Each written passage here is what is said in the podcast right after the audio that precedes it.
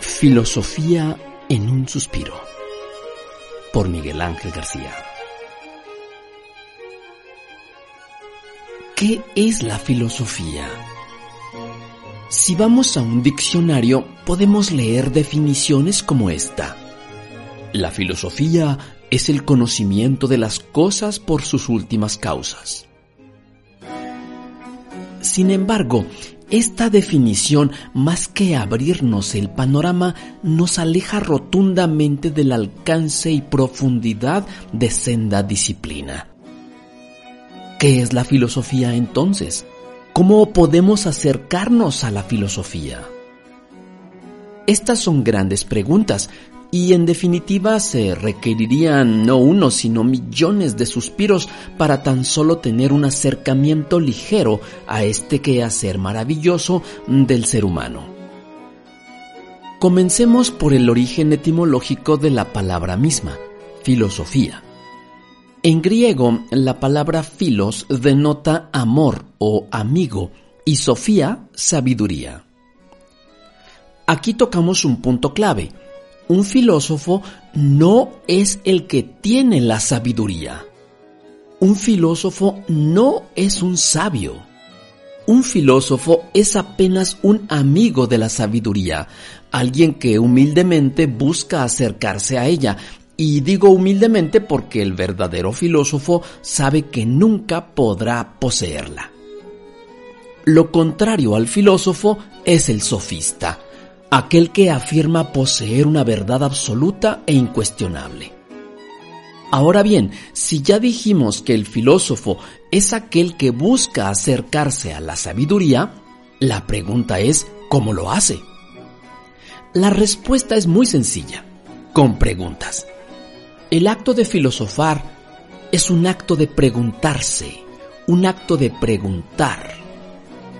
Por eso cuando éramos niños éramos verdaderos filósofos y dejamos de serlo cuando crecemos pensando que tenemos todas las respuestas. Ahí murió el filósofo, ahí nació el sofista. Esa es una de las razones por las que mucha gente teme a la filosofía, pues al ser una actividad inquisitiva se teme que se tambaleen sus cimientos de creencias o suposiciones. Bueno, ya dijimos que el acto de filosofar es a través de preguntas y casi siempre van en tres grandes sentidos. La teoría, la ética y el devenir. Quizá esto suene muy abstracto, así que me permito explicarlo en términos más sencillos. Empecemos por la teoría. Teoría viene del griego theorein, el acto de ver.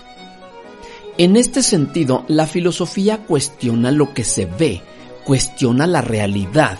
Es, eh, por así decirlo, tratar de conocer el terreno donde se lleva a cabo el juego de la vida. Ahora vayamos a la ética. La filosofía cuestiona y medita sobre la conducta y el comportamiento humano. Si la teoría nos muestra el terreno donde se juega la vida, la ética nos establece las reglas del juego. Hasta aquí llevamos teoría y ética. Nos resta la última parte, el devenir. Siguiendo la analogía del juego, este rubro nos cuestiona por qué jugar y a qué jugar. Es la trascendencia en el tiempo ¿Qué hay más allá de la vida? Si es que lo hay. Es cuestionar sobre los fines, sobre el sentido que tiene hacer todo lo que hacemos. A lo largo de la historia, grandes pensadores se han preocupado por cuestionar y cuestionarse sobre estos temas, y cada uno de forma distinta. Por ello se dice que no es lo mismo estudiar filosofía que hacer filosofía.